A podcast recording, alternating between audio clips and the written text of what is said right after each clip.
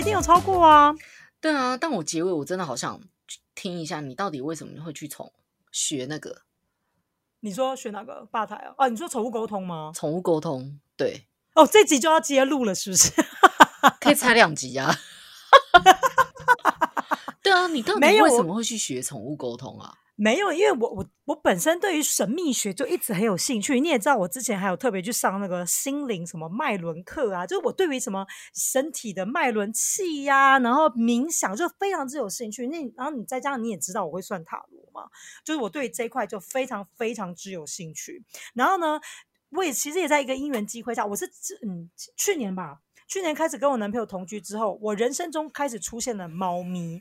那因为我以前其实对于猫咪这个生物占有恐惧，因为它们就是一直很神秘，然后你也会一直觉得狗狗跟猫咪，猫咪感觉就更更深度，就是智慧又更深度，狗狗就那种啊，好好好，来来来，就那就比较容易理解这样子。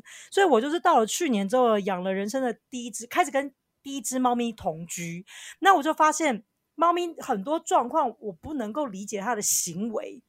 然后最严重的一次是，比如说有一次我就摸嘛，然后猫咪就你知道屁股伸过来就跟你撒娇，就摸摸摸摸摸摸摸摸，突然之间它就突然之间冲过来，用拳头打你的头，嗯，很用力的那一种哦。可是它是没有伸爪子，不过就是很用力，你可以听到咚的那个声音。那我我当然是吓到，因为我人生中第一次，我第一次被我第一次被揍，哎、可是不是？我很好奇，就是学这个宠物沟通，它是一种我灵学吗？，对我跟你讲，它是一种灵，它真的算是一种灵学，因为我还我是还没去上哦，不还过是它是一种生理学？譬如说看它的，你知道，就是没有肢体语言。那是行为沟通，没有，那叫行为沟通师。可是我这次去上是宠物心灵沟通，老师就是我还没去上，不过老师有在那个跟我们交代功课，就比如说你要带着就是宠物你想要知道的那一只宠物的照片，而且要清楚的五官，而且要在三就是一个礼拜之内，你不可以超过一个礼拜，一个礼拜以上的照片没有用，那他有要带着这个照片去。就譬如说像学这种东西，它有需要某一些基础吗？譬如说，他可能比较容易感应得到，或是什么之类的。他是有叫我们戴眼罩，所以我相信一定是跟冥想有关系。而且他有特别交代说，记得要跟，如果是你想要知道自己家里宠物，那你记得要跟宠物讲说，哦，就是我们玩，就是就是三天之后呢，比如说我是妈妈嘛，哦，三天之后妈妈要去上课，那你到时候会跟你连线，那你不要紧张，放轻松。他都讲到连线嘞，所以我我个人觉得应该是跟心怎么讲通，我觉得讲通灵太过夸张，不过通灵这个字比较。比较符合他这个老师想要阐述的。可是我觉得跟你讲它如果是通灵，他应该跟对他跟应该跟每个人的资质有关嘛。譬如说，某些人他可能比较能够感应这个磁场，某些人可能不行，那他可能就学不来。我相信一定有遇到，但我觉得你本身有想要报名这件事情，应该本身就对于心，我觉得对于神秘学一定多多少少有兴趣，不然你不会想要去学这一块。但我觉得你讲正确，我觉得有些人很过，比如说他不是敏感性体质，或者是他就是很很理性、很科学，我觉得他在这一块可能就嗯。比较弱吧，我觉得还是有想办法可以去用其他的方法克服，但我觉得哎，我觉得这不一定哎、因为你知道很多科学家他在老的时候他是研究神学的、欸，对啊，所以我我真的也不是很清楚，但我真的很想，因为我真的很想知道他是怎么跟他沟通的。我真的，我跟你讲，我真的是带着好奇心，我想知道他怎么跟他沟通。你懂我意思吗？就比如说，这个老师可能就跟你说啊，那个那个慧巧哈尼啊，他是觉得说，就是你们下次带他去那个野餐的时候，那个露营的时候，帮他也带着一下他的小夜灯，你就心想天呐！然后这老师还跟你说啊，他的夜灯呢，就是现在摆在哪里哪里，那你记得要带走。你不会觉得天呐，他怎么会知道对啊，那你怎么知道去学关录音？啊？关录音好像又更难呢、关录音好像真的是跟那个什么降神哦，好像反正有有。我跟你讲，我之前我跟我姐两个人对于关录音也非常之好奇，因为那时候不是还说什么你可以去，就是你好像可以看到自己的家。就他们不是说可以看到自己的家，然后你可以在自己的家前面种桃花树啊，然后那不是关录音库什么之类的？吧？那个是那不是关那个录音吗不是，那个是催眠吧？没有啦，关录音啦，关录音真的啦，我听我姐讲那关录音，反正就是一样的，就是有点类似催眠，然后它你可以看得到你另就是你你你另外一个世界的家这样子。哎、可是我觉得你很适合去学催眠哎、哎、但我跟你说，我姐因为我姐对这块也很有兴趣，我姐是学卢恩符石，就是另外一个内容这样。我姐那时候，因为我我们两个曾经有还甚至约好要去。就是约老师关录音，后来为什么中途就喊卡？是因为我姐跟我讲说，关录音有风险，就是说你有可能会回不回来。就是说，毕竟他讲的是七啊魂六魄，你有一半的自己要去另一个世界，你知道吧？那如果假设没有回来，那就很危险呐、因为康斯坦丁，康斯坦丁，对对，你走在生跟死的正中间。呃，我跟你讲，我很信这个，因为我我我我我听我妈妈讲说，就之前老一辈听，好像是真的有这种事情，就是灵魂出窍，可是没回来，然后从此以后行为就变得很怪。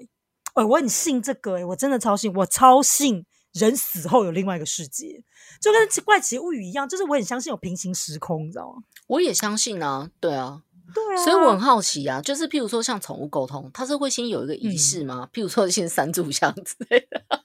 哎、可能会有，因为这个老师有说，就是他会有要烧那个鼠尾草。鼠尾草这东西你应该不陌生，鼠尾草也是以前女巫，就是呃女巫在施魔法的时候会用到的一种香香料。要讲香料嘛，也算了，就是它能够让你在那个闻到那个香氛之后更，更有机会能够灵魂跟肉身分开。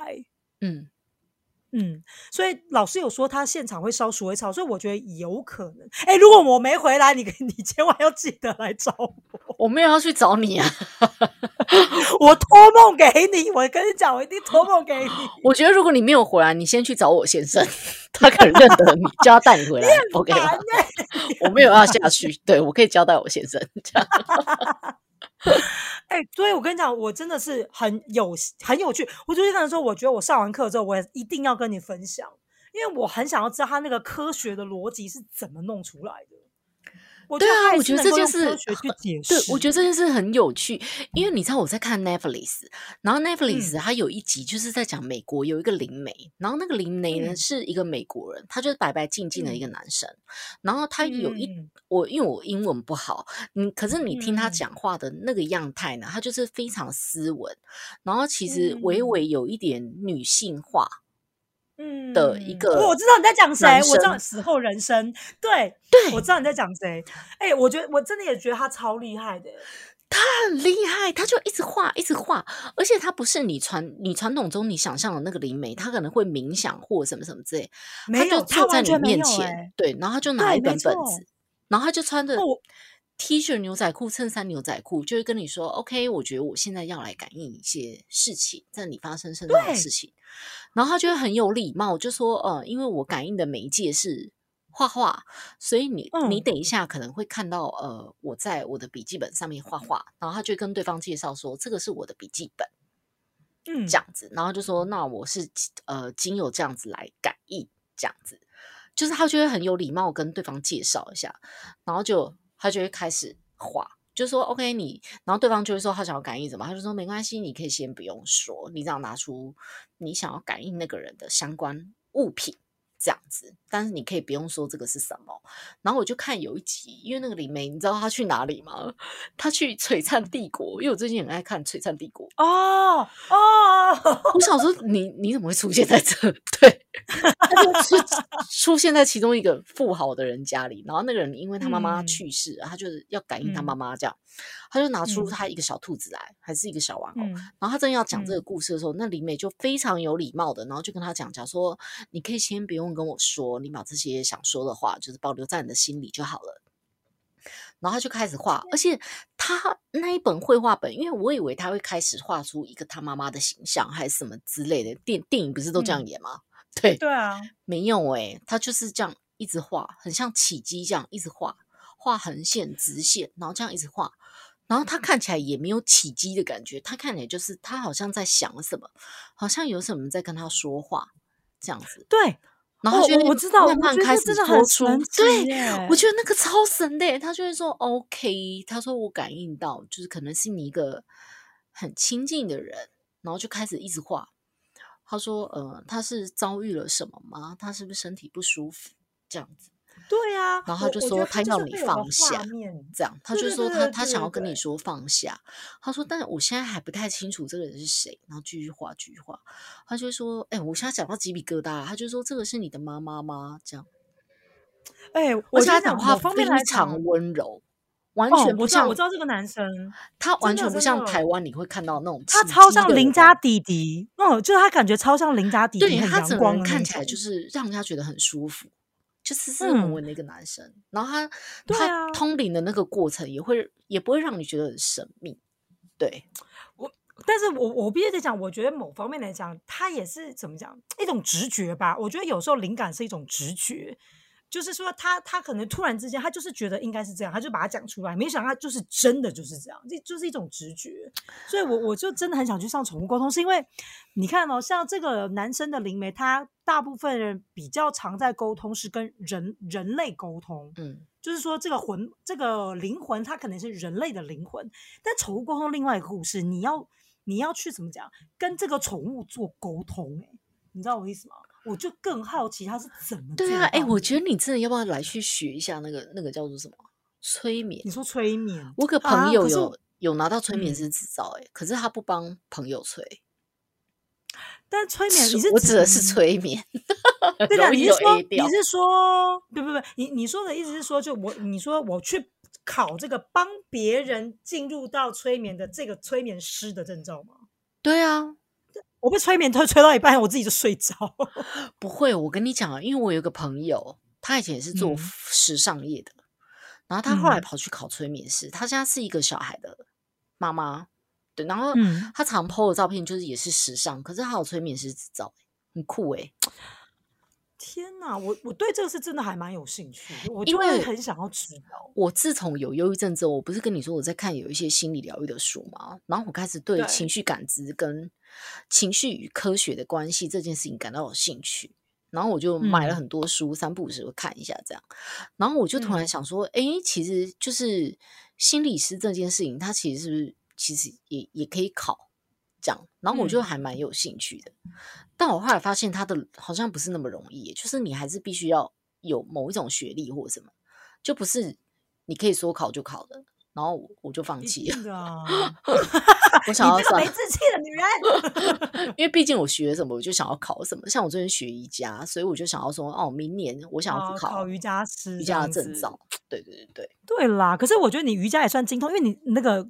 筋骨真心很能 Q，我觉得你就是本身就是资质算是好，是真的啦。我瑜伽的，但我想说，确实不错，天生啦，这个天生不是我自己得来，这个是天生的，我天生筋骨就软。对，我真的很想好奇，想问你都不会很想知道哈尼在想什么吗？你都不会吗？就比如说，都不会想说，哎，我们今天带他去那个露营。那哈尼有没有在想说，他想要特别吃什么？就是你都没有想说，想要知道哈尼在想什么。我觉得会，可是我不会为了这件事花钱去找宠物沟通。哦，因为我我对啦，状况不一样。我就说，因为我们家猫咪就是。但是猫咪本来就是个很难，我我觉得不管是猫宠物行为学来讲，猫咪本来就是一个很很难猜测的一种生物。我自己个人觉得啦。可是我觉得你跟他沟通久了，其实你们会有一种默契。我觉得反而是你要去观察他的行为，因为我我以前养过猫啊。但我我就只能讲说，他就是偶尔会很黏你，就是会突然间妈妈妈，然后叫你摸它，这都没有问题。但他也会突然间，你明明就正在摸撒娇中的他，但他会突然间骂，然后就突然间抓你。哦，那就该扒下去啊，就像小孩一样，就是不行这样，你就要看着他眼睛，告诉他说不行这样，你会不舒服。是没错，可是我会想要知道他为什么对我做这个行为，你知道？比如说，是你不喜欢我摸这个部位呢，还是说你觉得摸太多，摸就只能摸三下？就是我想要知道他的点是什么。我我还好哎，我我举例来说，我我举的例子很奇怪，但我我我真的对这种事情还好，因为第一个我之前养过猫，嗯，对，然后我的猫呢，差不多是我养了十年的时候去世。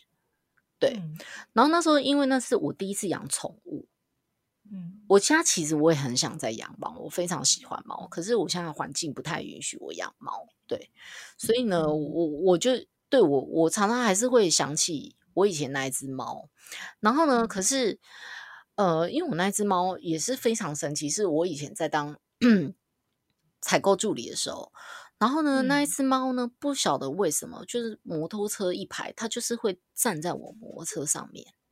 它那时候很小，还是奶猫哦，就是走路脚会抖的那种，可能只有一两个月吧。然后就后来我就会把它放下来，嗯，对。然后第二天呢，它就还会再站上来，嗯，只要我停车或者是中午，它就是会一直在我那边。然后就我同事就跟我说，这个猫是不是跟你有缘？你要不要带回去？对啊，可是如果是我会这样觉得。对，可是因为我那时候住外面，然后我要上班，我要工作，我不可能再养一只猫啊，这样子。嗯，然后就后来呢，我朋友那时候他就一直说服我，他就说：“你看那么多摩车，他说他为什么就占你摩车？”嗯，然后他就说：“我觉得他跟你真的是有缘呢。”然后他就说：“因为他家的猫刚去世，所以所有养猫的工具他都有。不然以前什么猫砂盆啊什么，我完全是不知道有这些东西。然后他就说，还是他那一些东西给我，我就不用再买。嗯，然后就后来我就想说，嗯，那这样我好像不用再花另外一笔钱，因为那时候很穷嘛。嗯，然后就有一次我就骑车下班的时候骑车，我就问他说：‘你有要跟我回家吗？’如果你要跟我回家的话，你就进，你就自己进来这个篮子。嗯，就我朋友给我的的篮子，他就进去嘞、我真的觉得这某方面来讲，我也的确，他觉得你们两个之间一定有什么样很神奇的缘分，我我觉得有，因为呢，呃，他去世的那个时候，嗯。我其实有一阵子就是很过不了我自己那一关这样子，然后就嗯后来我的闺嗯。蜜就跟我说，因为我一直觉得她还可以再活更久这样，嗯，然后他最后就是呃肾不好嘛，很多猫其实最后死因都是肾不好，然后常在血尿这样，对，然后就后来嗯我朋友就跟我说，可是你要想哦，他今天是因为你，他才能够这么嗯。肥，就是生活的这么好，而且他每天晚上都睡在我的被窝里，这样就跟我一起睡，嗯很黏你啊，嗯。非常对。然后他就说，可是呃他如果今天没有你的话，他可能不晓得流浪在哪里，所以他就说，所以他的这嗯。一生，他可能会是很感谢你的。那因一为那时候我要哭了，没有，因为他那时候去世的时候，去世的嗯。时候是我跟我先生正在交往，嗯。然后呢，呃，我们把他紧急的送到呃医院的时候，他已经断气，可是他身体还是温热的。然后那个兽嗯。医师就说，他他是说，呃，这个猫就是已经去世了，那它可能嗯刚去世没有多久，因为它身体还是嗯温热的，热热的，对，嗯然后他就说，我现在能够唯一帮助你，的就是帮你叫宠物的那种，嗯，要送去葬仪社宠物花园呐，对对对宠物的葬仪社这样子。然后他就嗯说，如果你想要知道它的死因的话，那就是要解剖。但我个人觉得是没有什么意义啦。他说，因为动物解剖其实嗯不便宜，而且他这样多挨刀这样子。嗯然后我就说好，然后他就给我一个宠物，哎，讲到这我有想哭，他就给我一个你宠物的看纸箱这样子。嗯嗯，然后我就跟他讲说，嗯，我想要再多陪他一下，因为他身体真的还嗯是热热的。然后我就把他带嗯回家，这样子。然后我就嗯在旁边跟他说，说你就安心的去什么什么的。然后因为我觉嗯得，我觉得他可能已经快要不行了。我我不晓得为什么，我直觉我就觉得他在等我回来。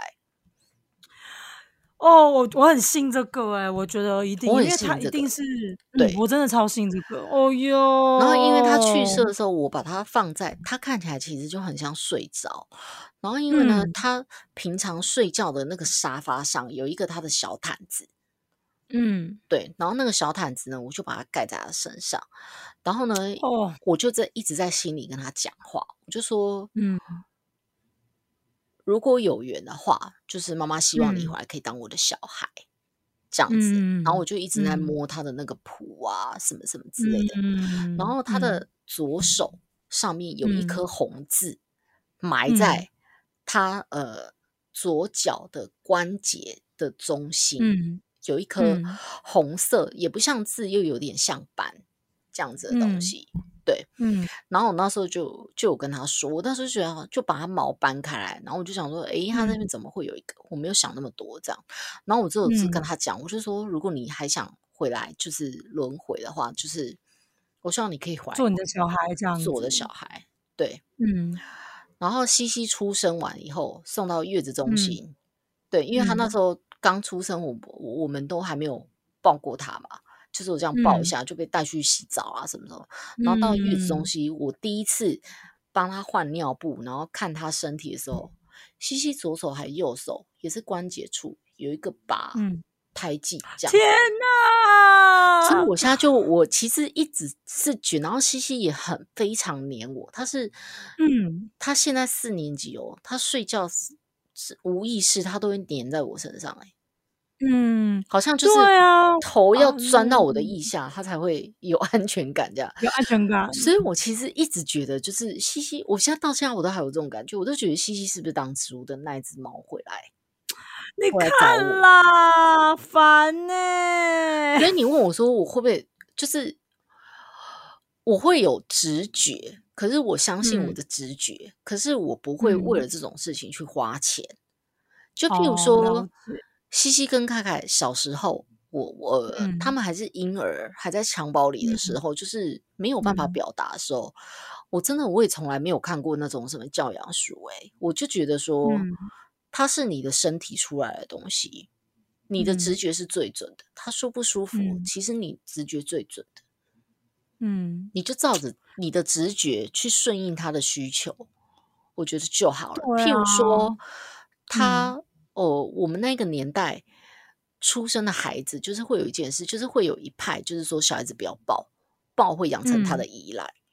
对，嗯。可是他们两个，特别是西西，真的是我从小摇到大、哎，我不夸张，哎，所以我现在腰很不好，因为我就觉得他在你肚子里就是这样。那他刚来这个地球，旁边的声音对他而言，一切都是这么陌生，他只是想要嗯回到他一个很安心的地方。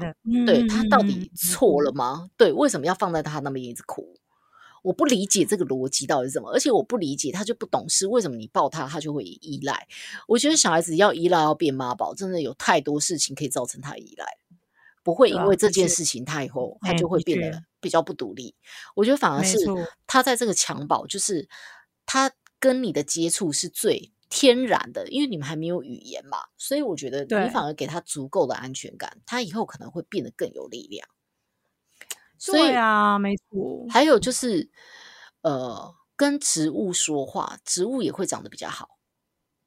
哦哦，我跟你讲，哦，这要讲是讲到我前几天看那个科学家证实，植物能够感受到疼痛，Oh my god！你不觉得很可怕吗？对，植物可以感觉到疼痛、欸，哎，那你就再回去看那些，就是你知道把它变成高尔夫球场的。所以，因为我妈吃素，我现在应该告诉她这件事吗？重点。啊，没有，no no no，don't do that，don't do that，没事啦，就是就是只是单纯就是那天看到新闻报道，不是对啊，科学家啦，科学家也是近年才发现说，哦，植物是可以感觉得到疼痛的，就是单纯这个这个这个这个。对啊，，你看，像我们家前一阵子哈尼，他就不太舒服，然后因为我每天经过，我都会关注他，他就是有一点、呃躁动的乌龟这样。嗯然后我就发嗯现他那几天就是吃的，他也不吃，然后就一直窝在他的嗯窝这样。嗯，然后就后来我就是连续给，我就一直问他怎么了，我本来要带他去看医生这样子，然后我真的觉得他不太对劲。然后晚上嗯西西跟呃弟弟睡觉完以嗯后，我就把他放在嗯我的、呃工作桌旁边，然后熔烛嗯灯的旁边，就是比较温热一点，然后我就给他泡澡、嗯这样子。嗯然后泡嗯完澡之后，他看起来就精神没有很好，然后我就把它拿起嗯来这样，然后因为我手温温的，我就在想说嗯他是不是肚子不舒服？因为你知道乌龟其实很容易结石在肚子里，但正哦确哪个真假的部位我不知道。对，其实你要给它泡澡，嗯它会排酸，嗯排酸它就是会排很像石灰的东西出来，不是大便哦。嗯他们嗯、呃、是嗯叫做排酸，就是名词就叫排酸。然后我就嗯按摩它的龟壳，嗯但是我说实在，我不晓得我这样按摩有没有用，因为我边按摩的时候，我就心里想说，我觉得这件事情会让他舒服，但是我心里又有一方面觉得说，干，这龟壳那么硬，是按得进去哦。你知道那很奇妙的感觉。哎然后我就跟他讲，我理就解啊，嗯 我就一直在想说，哈尼，我就我就是在跟他讲说，你如果真的很不舒服的话，我明天带你去看医生，但可能要到什么什么嗯时候这样。然后我就、嗯。我就在跟他讲话这样，然后结果后来嗯。呢，第二天我刚好在家工作嘛，所以我就又继嗯。续帮他泡澡，一直帮他换温嗯。水，一直泡澡，结果他就嗯。排酸，然后大了很多大便，完之后，嗯。他精神就好嘞欸、然后我就终于知道他为什么不舒服了，因为他的家正在整修，哦，因为他的家是在我们 IKEA 书柜的某一层，然后把它封起来。嗯对，但是因为之前嗯是小朋友做的，所以他封的那个呃那个瓦楞纸板已经快要掉下来，我就说那乌龟不能放上面，万一它嗯掉下来就死哎、欸然后所以呢，啊他们就把乌龟装在一个呃篮子里，然后就说乌龟要嗯跟他们一起睡觉，所以乌龟在我们家在他们的床上睡觉，差不多已经睡了一两个礼拜。然后，但是因为他在那边睡觉，他们就没有给他泡澡。可是乌龟嗯其实你不用刻意给它喝水，它其实就是嗯靠它泡澡的时候顺便喝水。所以我们给它泡澡嗯的那个水其实都是饮用水。哦，这样子所以我就嗯想说，干 C 那 b 就是没有给它泡澡，所以它没有办法排酸跟进水，所以它就没有办法正常的排便。哎、不过我觉得有时候真的是直觉，也是真的很很神奇。你你也很难用科学去解释，你就是会觉得说他就是这样。对啊，所以我就说，就是跟就是跟宠物好好对话对应嘛，对应这件事情，我觉得我可以嗯理解，对，但是我不会花钱去想要知道他想什么。譬如说，你去学这个东西的话，那嗯我可能会嗯觉得说，哎、如果你哪天看到我们家哈尼的照片，你跟我说，嗯哎、哈尼在想什么，那我就会觉得，哎、这个是一个很有趣的收获。嗯，对，理但是如果以我现在养宠物这样子的状况，你要我花钱去说知道哈尼在想什么，我觉得我没有想要知道，因为我觉得它看起来就很爽。对，除非我家的譬如说猫或狗今天生病了，它可能已经快要嗯死了，它的行嗯为已经不是我以前认知的这样。对，嗯那我可能就会做这件事，啊。但我还是觉得这是一件很酷的事啊。对，对啊，因为我真的是太好奇，我真的太想知道他怎么怎么弄出来的，你知道？我真的太好奇，我想说，我想要亲自去看一下，这是哎、可是它怎么完是套成的它是套客吗？没有，它是有分初阶、中阶、高阶。我只是先上初阶，它还有到到中阶、高阶，它应该就更再更进化。因为他们有一种就是宠物沟通，还有是那种就是能够画出就是宠物心里面的状态，然后画出一幅画。我觉得那个又是另外一个更高境界。可是，对啊，我所以我在问啊，他初阶是一堂课还是一个套课？譬如说六堂课，你完成初阶没有，只有一堂，他初阶只有一堂，然后是四小时。你要包含到实，就是实际练习，所以我一天四小时，对，四小时，他初阶就只有一堂课而已，贵但后面可？能满四千四，哎，那我觉得？还好欸。四小时四千，我对啊，我也觉得还还可以接受。四小时四千四其实不贵耶，说实在，我觉得主要对啊，我真心觉得它也没有到我想象中这么贵，但是我真的太想知道它的那个原理，我真的想要知道它是怎么弄出来的。哦，蛮有趣的。你等我，因为我是四月底要去上课，对我四月底要去上课，我上了之后再跟你分享。真的，但我比较想要给你算塔罗。塔罗又是另外的故事，但我塔罗真的还蛮厉害的，不得不说，我我塔罗又是另外的故事喽。对，塔罗又是另所以我外的故事才说啊，你可以算一下星象。你有算过我们的公司会好吗？你自己有没有算？这不用算啊，这不用算，这是完全就是靠直觉，就是会大发大紫。所以你没有算过。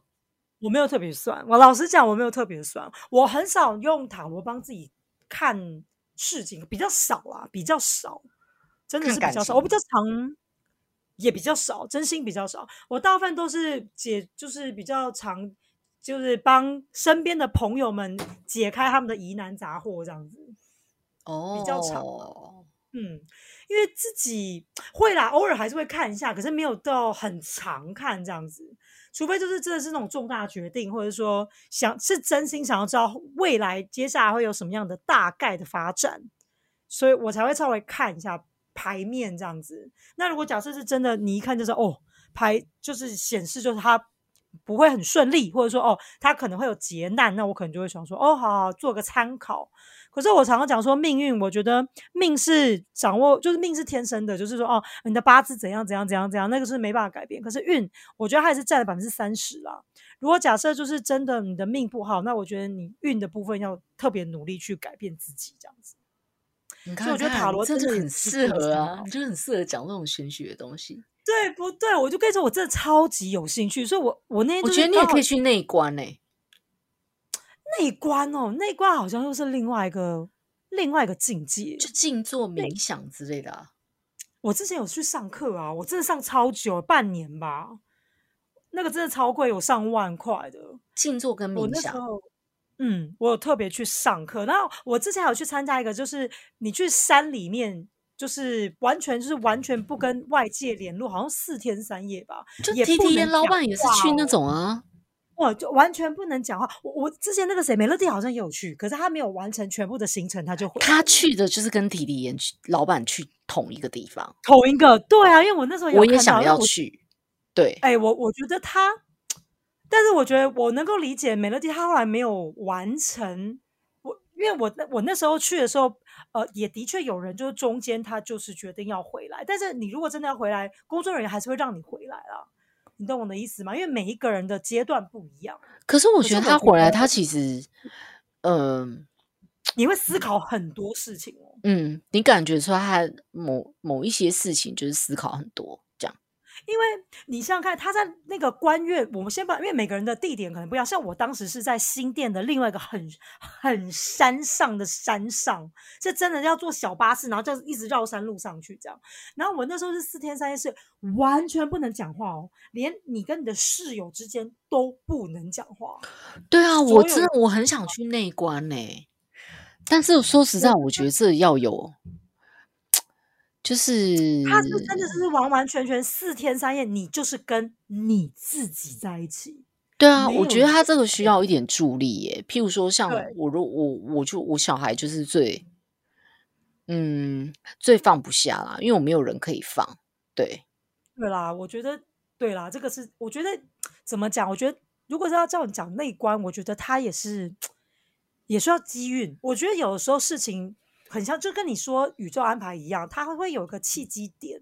那我觉得有时候，比如说啊，比如说啊，今天就是怎么样都好像不适合去出去外面教会啊什么之类。那我可能就跟我自己讲，好，没关系，我就顺其自然，因为也许今天就不是那个时间点。我觉得是对我以前没有信宇宙之前，就是我就会硬干，对对，你就硬干王啊。但是我后来发现信了宇宙之后，我就觉得说，哦，这个是宇宙的安排，那可能就是。时机还没有到，时机到我自然就会想去。没错，所以我觉得，如果假设现在 C D 一些状况，你可能没有办法离开他们，我觉得也没有关系。我觉得你时间点到了，你对我就觉得，哎，时间点到我这样个契机，然后也不知道为什么，就突然之间，呃，人天时地利人和，你就真的去了，对，很神奇，真的神奇。但我自己去内关，我个人觉得他他的那个收获是我没办法用。没办法解释给你听的，因为我觉得每个人的内观不一样，就是每个。所以你有走完？我走四天，四天三夜，我走完，我走完。哦，嗯，但是我觉得收获就是，我觉得跟年龄也有关系，因为我当时去的时候蛮年轻，我那时候二十三、二十四岁的时候去的，我那个时候。但你走得完。我走，我有走完哦，很神奇吧？我走完，可是我的那套课就是除了内观静坐以外，它有含了一点点的身体清理，就是说它有一套瑜伽有含在里面。可是瑜伽的过程是完全不能够对话的，它就是怎么讲，让你的身体也回到最最原始的状态。嗯嗯嗯嗯，所以我当时四天三夜，我不知道一我不知道别人的那个天数，因为美乐蒂好像更长嘛。美丽的天床在更长，就每每个内观的组合可能不太一样。可是我的那个是四年三月，然后里面有包含到就是有瑜伽课的辅助。我觉得应该是说排便、清宿便什么之类。我觉得他的结论大家一定不一样，但我会比较好奇那个过程。譬如说，你只跟自己相处的时候，你有没有脑袋中浮现某些事情是你平常生活中不会浮现的？然后有什么东西啊让你很激动，就是很想哭，可是这些事情也是你从来未曾想过的。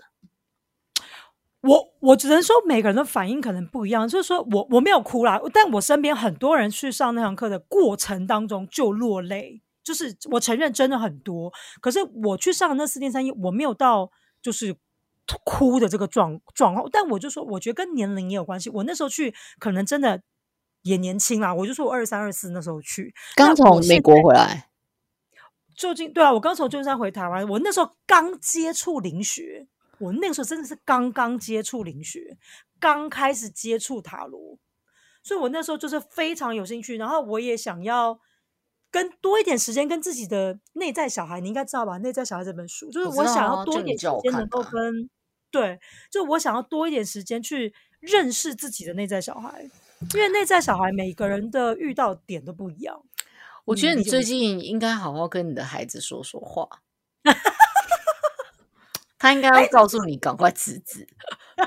你是不是很久没跟他对话啊？你跟你男朋友嗯太近了，没办法跟他对话。你们要离远一点，才有时间跟自己对话。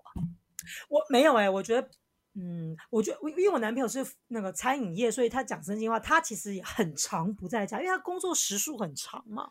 但我觉得有很多事情打扰了我，但我我的确自己最近这阵子也是有在想说，应该要再回到冥想的状态。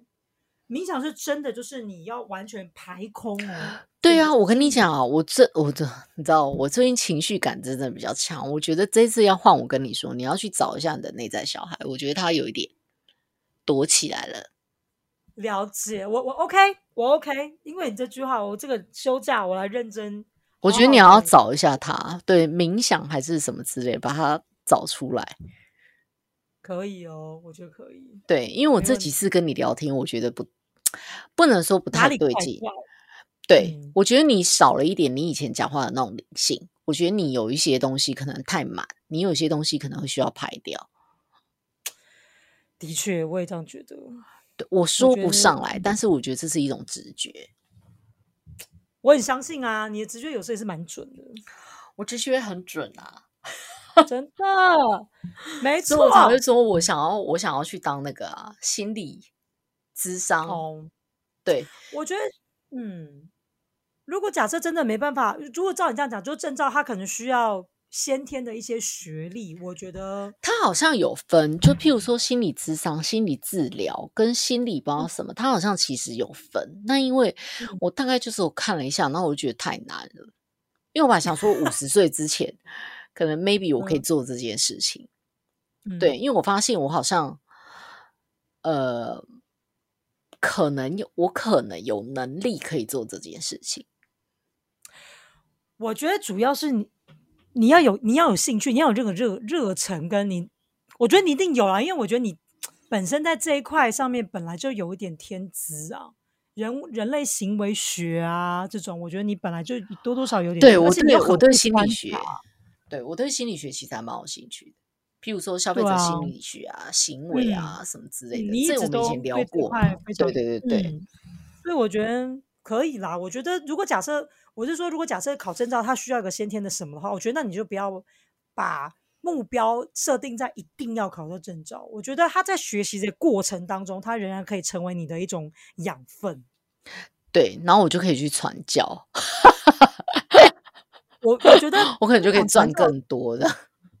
对啊，这是后后面，但我觉得也许可以帮助到更多人，很难讲啊，有时候真的很难说。对啊，哎，我们今天录了一个多小时，哎，我觉得我们今天可以分成两集。我觉得可能可以哦。那我最后我可以再来分享一下，就是我上次 的那个，就是我其实，哎呦，我脚麻掉了你。说，我说我上 嗯我上次在那个我的粉砖有分享过啊，就是我短短的冥想这件事情。哦，我觉得你可以再讲一次。我觉得你可以跟我其实我真的很想要分享这件事情。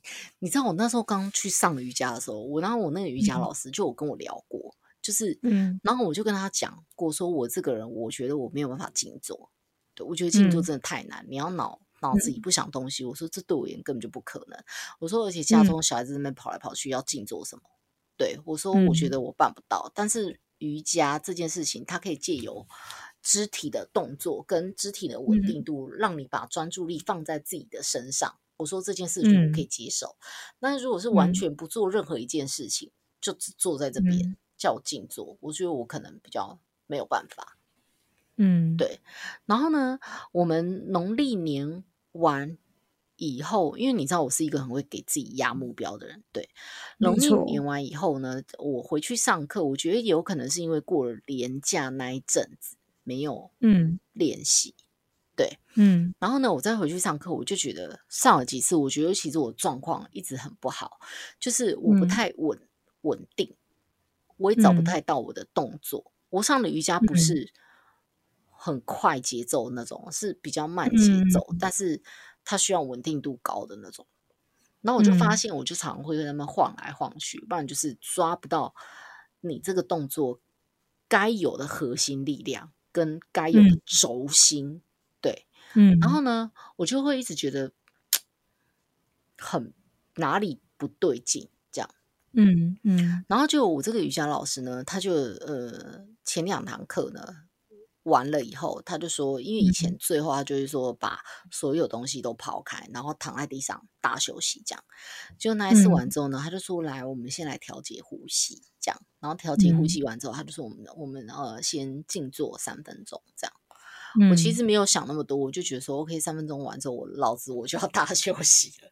对，嗯结果呢，静坐完三分钟之后呢，然后呢，他也没有给我大休息啊，那很生气，你知道？然后他就说，他说，诶，他说，呃，你静坐感觉怎么样？什么之类的？因为他没有带很多，他也没有说你应该要关注你的呼吸，你应该要把思绪掏空或什么什么之类的。他就说，来，我们现在先静坐三分钟。他也没有讲什么。嗯对，那因为我脑子就开始跑出各种等一下要做的事情啊，schedule 啊，什么东西没嗯做好，小孩子什么什么样的事情这样子。然后呢，嗯我就想说，哎，反正等一下就要大休息了，这样、嗯 什么之类。然后就静坐完之后，老师就跟我说，他说其实我们就在聊天，他说其实嗯静坐呢是不太可能你一直不想事情。嗯，没他说错，很多人会说静坐的时候呢，是你要把你的思绪掏空。他说，但嗯是真的完全掏空这件事情，对一般凡人而言，他其实是不太可能办得到。他说，静坐这件事情其实是练习把注意力放嗯在你自己的身上。所以，当你嗯思绪跑走的时候呢，你要练习也是再把那个思绪抓回来，重复的做这件事情，然后让这嗯些事情持续的变长。嗯，然后他就说，这个才是静坐的练习的一种目的。对啊，没错没错这样，子嗯然后我就想嗯说，哦，原来是这样，原来是不是要我什么都不想？对嗯然后我就想，哦，那如果是这样的话，maybe 我可以试试看。我也没有想那么多。嗯然后就后来，因为我是一个礼拜上一堂一对一的，就到了在下一个礼拜呢上课的时候，然后那个老师就说，哎、他说，嗯，好，我们上课之前，我们先来呃静坐十分钟，这样。然后这一次他就有对我有引导，这样。他说，来，你听听看外面的呃，感受一下你的呼吸，感受一下你的肌肤什么的。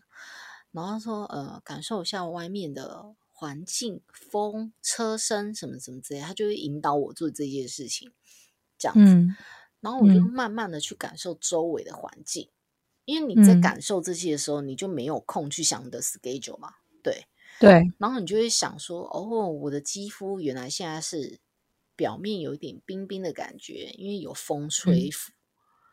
然后嗯。楼下有喇叭声，可能是因为现在正是上班时间，然后可能嗯。是哦有树叶的声音，我好像听得到哪里的什么声音。当你去感受这一切的时候，嗯。对，然后呢，结果后来呢，神奇的是，我那一堂课，我觉得我的稳定度是大嗯。要紧诶、我觉得可能嗯。在老师的呃，就是专业度看起来，就是我的动作可能还是没有那么扎实。可是我自己心里的感觉上是，我在稳定度上，我整个是大要紧诶、一就进步很多，然后我嗯。就有一点惊讶这件事给我的改变，因为我只有静坐十分钟，我其实没有嗯静坐很久。然后就后来呢，我觉得最神奇的是，我上因为我上那一堂课差不多是一个半小时左右，我的课其实没有很嗯短，就每次都上一个半小时。对，上完之后，老师就说：“好，我们最后我们再静坐十分钟。”嗯然后这一次的十分钟呢，他就没有引导我，他就只有说我们呼吸，就先调节呼吸，然后嗯调节完，然后就开始静坐。他这一次他就没有跟我说你要看风，你要看云，什么什么之类的，什么什么之类的。他说好，开嗯始。然后我就我就开始静坐，然后 schedule 那些什么的马上又浮上来，我就想说不行，我这一次我真的要来好好练习一下静坐。然后我就嗯想说、o k 那我要学呃，开始上课之前的那个方式，就是去感受周围的环境。然后嗯呢，我可能不要想 schedule，但是我如果又没有办法不去想事情的话，我觉得那我可能要让我自己呃想象我在某一个地方里，嗯去取代我一直在想 schedule 跟等一下嗯的事情、这些事情。嗯于是我就想象我自己可能是坐在一个云上面，然后那个嗯云上面呢，可能就是在对流层上，就是我还可以感受得到阳光。嗯，然后那个云可能是有一点温暖的、轻飘飘、有一点厚实的，这样我就开始嗯。在想象那个很画面，然后那个画面要很成真这样子，嗯。然后我就一直在想，一直在想，然后呢，我先生就从云的另外一端走走过来，嗯。可是呢，你知道那个当下我的感觉是惊讶的，嗯，因为那个不是我想象出来的东西，所以嗯。当我看到我先生的时候，我第一个感就是你知道从雾里云的那种嗯。雾里，像哆啦 A 梦的那种漫画，那你知道嗯 的那种嗯。卡，他是这样走过来，然后对着我笑，嗯。我就我第一个感觉是妮娜迪加，你这是干嘛？我跟你嗯。讲，那感觉真的很奇怪。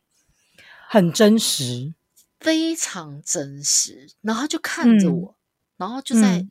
笑，然后呢，嗯画面就又突然跳到我们在沙滩，嗯。然后他牵着我的手，嗯。你知道那个感觉真实到，我觉得他好像真的握住我的手，我可以感觉到嗯。就是大胖哥他的手的那个粗粗的那种感觉，嗯，因为他也会咬指甲，而且他的手很 厚，可是他手很嗯。粗，所以我有时候牵他嗯。手，如果是握住他的呃指缘的话，我是可以感受得嗯。到，就是它的指缘，因为剪指甲，然后男生常会做一些比较粗重的东西，就会有一些嗯。死皮累积在在上面。你知道我嗯。当下坐在那个空间，我的肌肤可以感受到他指甲边缘那个死皮的触感呢、你知道那有多嗯。细致吗？对啊，很然后我就觉，得，我就想说，怎么会有这么真实的感觉？然后我嗯画面又跳到，就是当初大胖哥走的时候，就是他的妆是我帮他上的。嗯对，然后呢，他在上妆的时候，就是呃，因为他的原本的那个化妆师他没有带到嗯发胶，所以呢，嗯他跑去市区买发胶。那因为我们那时候是嗯办在苗栗的郊外，对嗯。所以他去市区骑摩托车来回，其实有一段路，来回都快要一个小时。所以我就在那嗯。边跟大巴哥讲话，我其实也没有讲嗯。什么，因为我那时候忧嗯。忧郁症的药吃很重嘛，所以呢，我那时候我也没有哭，这样子，嗯。我也没有想要跟他说你不要走，或者是说嗯。你就安心的去这种，嗯。我就嗯。只有一种感觉，我就会一直想说，你怎么会在这？你不是在睡觉吗？嗯我那时候的感觉真的是这样。然后呢，嗯因为我在帮他化妆的时候呢，我就跟他讲说，你不用担心，就是他们帮你嗯画的很丑。我真的就是讲这些乐色话，因为他那个粉就没嗯铺好嘛。然后我就说、嗯我会帮你画好，这样嗯你不要担嗯心，这样子。嗯然后因为我一边在等那个发胶的时候，就是他也只有上粉，没什么好画的嘛。然后呢，嗯。我就握住他的手，可是嗯。大胖哥他那时候其实是从冰柜拿出来的。对，那冰柜拿出来的话呢，因为呃他的脸已经有上基本的粉底，所以他的脸嗯。色其实没有不好看。他的脸嗯。色其实就是一般的脸色，只是没有血嗯。色，没有那种呃红出来的红红润感，嗯对，嗯可是就很像睡着，它的面相也没有嗯不好看，对。嗯然后呢，你唯一能够感受得到他真实的肤色，就是大半个的头发不是比较稀疏一点嘛，嗯所以我看得到他头皮里毛细孔的那个颜嗯色，可能有一点点紫紫泛红泛红。嗯然后呢，因为他那时候出来，他已经是穿西装跟戴手套，然后他那个手嗯。套就是一般白色的那种手套，我其实觉得很丑，对。嗯。然后他那个白色手套呢，我就故意把他那个手套边缘往下拨一点点看，嗯嗯。其实就是紫红紫红，嗯。它其实就是真实，讲难听一点，它就是尸体的颜色，紫红紫嗯。红又有一点死白这样子。嗯嗯。然后因为我不能把他手套剥下来啊，所以我握嗯。住他手心的时候，我是隔着那个手套，手套摸，嗯而且那个手套就嗯。是很 normal 的那种白色那种手手套，嗯嗯对嗯。然后我在冥想那个当下呢，我不是先感受到他热热的手吗？对，我又感受到他那个手套，嗯。然后透出他冰冰硬硬的皮肤的那种感觉。嗯而且他那时候其实是有一点点退冰的状态，所以我嗯隔着那个手套去摸他的手，我还捏下去，你知道那种感觉就很像是你在摸一块快要解冻的肉，哦，就是表面是有点软，但又不是到很软，嗯但是你嗯硬压下去，它中心其实是硬的。嗯你知道我，我就静坐那个当下，然后我脑袋其实就十分钟、欸，我就立嗯刻就是感受到这些温度，它好好细致，就细致到你知道，我真的他妈的，我是在关录音吗？真的很像。然后我就鼻子有一点酸酸，可是我并没有嗯觉得说我很想他，或者是说我很想要嗯跟他说什么。嗯我只是一直有一种想法，一直觉得说我怎么会想到这些事情？怎么这些感觉会这么的清晰？嗯我脑袋一直出现这种问题，然后我说不上一种感觉，但是我鼻子就硬硬的。然后就后嗯来呢，我也不晓得十分钟到了，因为其实对我而言，我我刚开始静坐的时候，我只是觉得十分钟那么久，其实三分钟我都嫌嗯久。然后就后来嗯瑜伽老师就说、o k 好，我们现在呃张开眼睛，深呼吸，嗯这样。然后就嗯后来我本来想说，哦，可能就没事了，这样。嗯，然后可是我觉得他的后劲是在后面，是我完全没有想到我情绪止不住、欸，就开始流泪，对不对？没有，我就说，呃，我本来以为我止得住，因为他老师说停止的那个时候，我其实是呃有一点那个叫做什么，嗯，我其实是有一点鼻子硬硬的，但是还不到哭嗯的那种感觉。嗯然后我就说，嗯，我觉得我鼻子有点硬硬的。嗯嗯然后我又他就说：“那你需要休息一下吗？”我那时候还没有跟老师嗯说我想哭，这样子，嗯我就说：“嗯，我就说我想要大休息一下，这样。嗯”然后就躺下去之后，我想哭的那个情绪就上来，而且是止不住。我就说我现在突然很想哭，然后老嗯师就很冷静，他就说：“你刚刚看到什么？你刚刚感嗯受到什么？”然后我就嗯把我刚刚感受到的一切跟他说。嗯，然后说完之后，我就我就眼泪不自觉的一直流，不是哽咽大哭那种，我就是眼泪止不住一直流，一直流。然后我自己都很嗯惊讶，我就说：“哎，我怎么会这样？好奇怪哦！”我说：“我现在嗯对我自己的这种反应，我自己感到非常的奇怪。”嗯然后我就一直哭，一直哭。我就说：“你让我哭一下。”我说：“我觉得我现在可能需要发泄一下。”这样。嗯然后我就嗯眼泪就一直流，一直流，一直流，流到后面我才真的有哭的感觉，就是想要叫的这种感觉，但我嗯没有到那么严重，我就是觉得就是想要哭，但前面我只嗯、只能说，就是我是不自觉一直流眼泪，一直流眼泪，然后我对嗯我这种生理反应我感到很奇怪，嗯因为正常逻辑来讲的话，你应该会想到说，哦，maybe 你你看到你逝去的亲人，你可能会有很多话嗯。要跟他说。嗯。然后你可能会不管是好话或者是坏的话，你可能会想跟他说嗯。这样子，然嗯。后呃，你可能会跟他说我很想你或什么什么之类的，嗯。或者说你他妈的留一堆债给我没有？不是，我的意思是说，你总是会想要说什么，但是当你嗯真的碰到这种状况，其实我是没有任何想要跟他说的话，我只是一直处在一种惊讶当中，想说你怎么会在这？这里不就是嗯我建建构的一个虚拟世界，我我建出来的一个结界吗？都是我想出来的。所有我当下的这个情境，通通是我想出来的。我在云里，云里有阳光，阳光照着我，我很温暖。这个云很嗯厚实，是在对流层，这一切都是我想出来的。然后我为什么会想要这么细？是因为对流层是云层里面最靠近地表的，嗯所以它嗯是听得到车水马龙的声音。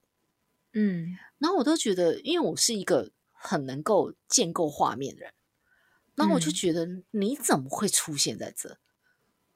你不是我我想要建构出来的东西，所以我就就说，你知道这种感觉吗？很妙理妙解啊，理解啊，理解啊。嗯，而且你很难用很难用文文字或言语去解释，很很神奇啊。对我那时候写出来，我其实我只是想要记录这个当下，可是我不得不说，嗯其实用说的，它其实更能够对对，真的感受到那种感觉，真真实感。嗯，所以我就跟你说，而且他那个感觉真的很细致诶、我觉得他，我觉得他是，我觉得他真的是一种过程，让你去怎么说，找回找回很多自己失去的那些碎片，再把它重新拼起来。我自己个人觉得有点那种感觉。嗯，我觉得的确是因为大邦哥去世的嗯。那个时候，我其实是没有什么太多的喜怒哀乐，嗯。连说惊讶，我可能就只有惊讶吧。可是喜怒哀乐嗯。我是没有的，因为嗯。大邦哥他是心肌梗塞去世的嘛，对。对，然后我在呃，我知道他出事的时候，我看到他的第一眼，看到他的那嗯。个当下，我其实是没有哭，应嗯。该是说我没有任何的情绪，我只是一直，嗯。因为我那时候忧郁症要吃，一天要吃六颗，我只是会一嗯。直觉得，啊，旁边人是在哭什么？我婆婆嗯。哭到整个腿发软，一定啊，然后就一直。叫她的名字，然后旁边的亲戚嗯。其实也都是，然后可嗯。是我好像是活在我自己的一个空间里，我只是一直觉得嗯。说，啊，你们在哭什么？啊，他不嗯就睡在那吗？嗯我心里其实是这样子，嗯，但是呢，我脑袋其实有一个部分好像是因为呃，就是是我姐夫陪我去的嘛，对，嗯那呃，葬仪社的人就会说：“那、你要不要看殡仪馆啦？”殡仪馆人就会说：“那你、嗯那你看一下他的面容，这样子。嗯嗯对”然后因为他是一块布盖着，嗯。他面容一打开，我也没有崩溃耶，我就是看着他，我。嗯。然后我好像被切成两块，一块好像是皮相的我，就是嗯。告诉我说，哦，有人在问我说你要确认尸体啊，你要说，嗯啊，你要说这是你老公哦，这样。嗯嗯，对。但是其实更多的我是，啊，他就睡在这有什么好看？嗯。其实我当时的情绪是这样子诶、嗯，所以我妈一直说我灵堂看不出来很难过，她说这样子会被亲戚讲话，我就说有什么好讲？我说我没嗯。有在管别人讲什么、欸，我自己的情绪我嗯。自己清楚。我其实是大嗯。胖哥去世了大概半年以后，嗯，我才有感，开始有这种感觉，嗯，而且那个感，觉不是一次涌上来，是慢慢慢慢嗯，才告诉你说他现在已经走了。就即便是也才上礼拜的那个瑜伽课，嗯。我当我静坐完，我哭完的那一个刹那，我心里都还有一半一半是觉得说，OK，他走了，我可能要面对这个现实，是不是我该面对这个现实了？所以冥想的这些思绪跑出来，才会涌上。才会涌上。我觉得这，对，嗯，但另外一方面，你的思绪就会想说，可是刚刚那些触感又那么的清晰，他真的走了吗？你听懂我意思吗？其实你的心里其实是不断的在，呃，抗拒跟接受，抗拒跟接受，他们其实是在拉扯，嗯，对他们其实是在拉扯，但是这个拉扯并不是像你知道琼瑶的那种，哦，我知道，并不是像琼瑶那种，性那种，嗯，对，它其实是一种很理性，但是又很真实的感觉。嗯，我觉得这件事情真的很妙。然后自从上次冥想完之后，应该是说我的瑜伽老师带我做完这一套之后，其实也就短短的十几分钟。我觉得，嗯，我有机会，我应该会想要再冥想，应该是说我想要再多了解这件事情一点点，因为我我对情绪感知这件事是真的还蛮感兴趣的。我觉得我有能力，其实我也可以做得到，就是譬如说感知我自己的能力，感知别人的能力或行为或心理学。对，嗯，我支持，对我我一直很想要，就是回去念书，然后可能也是念这一块，因为我对我就计划控嘛，对我一直想说，嗯嗯、可能我这几年努力赚钱，然后等小朋友大概到了高中、大学以后，我的肉体、嗯肉身嗯 比较自由以后，我想要回去嗯念书，我想要再回去嗯念书。那我想要再念的，可能就不会是呃什么气管啊、行销啊，对我可嗯能想要真的去了解，就是可能我另外一方面没有被发掘的天赋，就是你说的，就是我的确是很会观察人，我的确对心理学跟行为学这件事情是很感兴趣的，嗯，我想要把这件事情放大。我觉得上天会带你去该去的地方啊，我很相信这一块。宇宙是吗你觉得对啊我们今天是不是可以剪个三集啊？我觉得今天可以剪到三集耶，但我还是要提醒一下，我们只剩四分钟了，我害怕你会这个。真的好啊，